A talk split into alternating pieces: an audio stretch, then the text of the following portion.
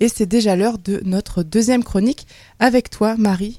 Effet d'actu, de quoi tu nous parles aujourd'hui? Eh ben dans l'effet d'actu, euh, j'essaie toujours de partir d'un fait, d'actualité pour essayer de comprendre ce qui se joue euh, et d'essayer de, voir comment ça se reproduit euh, dans notre quotidien. Et étant donné que le mois prochain, on mène, on organise un festival IDAO autour des questions des droits des personnes LGBTQI+, je me suis interrogée sur euh, la place des femmes et euh, des personnes du coup euh, LGBTQI+ dans l'espace public. Parce que l'année dernière, je me suis rendue au festival des Vieilles Charrues en Bretagne avec ma meilleure amie que j'avais pas vue depuis longtemps. Il faisait super beau, il faisait super chaud, l'ambiance était vraiment chouette, on s'amusait, on profitait de la vie, de notre amitié, bref, la vie était plutôt belle.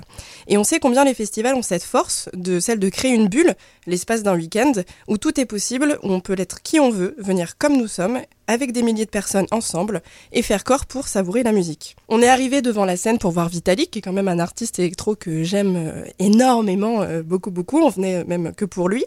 Et alors, euh, je, m'ambiançais comme ça devant la musique, je reconnaissais tous ces morceaux, tout ça. Et puis, j'ai senti un corps, d'un coup d'un seul, me bousculer violemment par derrière et que deux mains sont venues me serrer très fort la taille pour descendre jusqu'à mon sexe et puis me saisir la poitrine. Je n'ai su que me débattre, me retourner, pousser l'agresseur qui m'insulta de salope, et puis j'ai entendu des rires des autres hommes qui m'entouraient. Alors j'ai fui. Parce qu'encore une fois, un espace public et collectif m'était hostile, parce que du coup, je ne pouvais pas avoir le droit d'être là, femme aux côtés d'hommes, sous peine de me faire agresser dans ma chair la plus intime. Fuir, baisser la tête et s'arranger pour réussir à oublier, avec nous-mêmes, comme depuis toujours, à chaque insulte dans la rue, chaque regard désagréable sur ma poitrine ou sur mon corps, dans les files d'attente, les dragues insistantes dans les soirées, les blagues pas drôles. Oui, depuis toujours, parce que je suis née femme. Ce témoignage, je vous le partage parce que depuis l'année dernière, nous sommes des milliers en France et des millions dans le monde à connaître ces situations et qu'aujourd'hui, on nous entend enfin. Enfin, on nous entend. Disons qu'on réussit tant bien que mal à s'approprier quelques espaces pour pouvoir le dire, dire notre souffrance dans l'espoir qu'on nous comprenne et que les choses changent. L'année dernière, suite à des histoires sordides comme Weinstein, j'ai cru qu'enfin, les gens allaient se rendre compte qu'il y avait sérieusement un problème. Et puis j'ai lu les statistiques, et puis ça m'a encore un peu dépassé.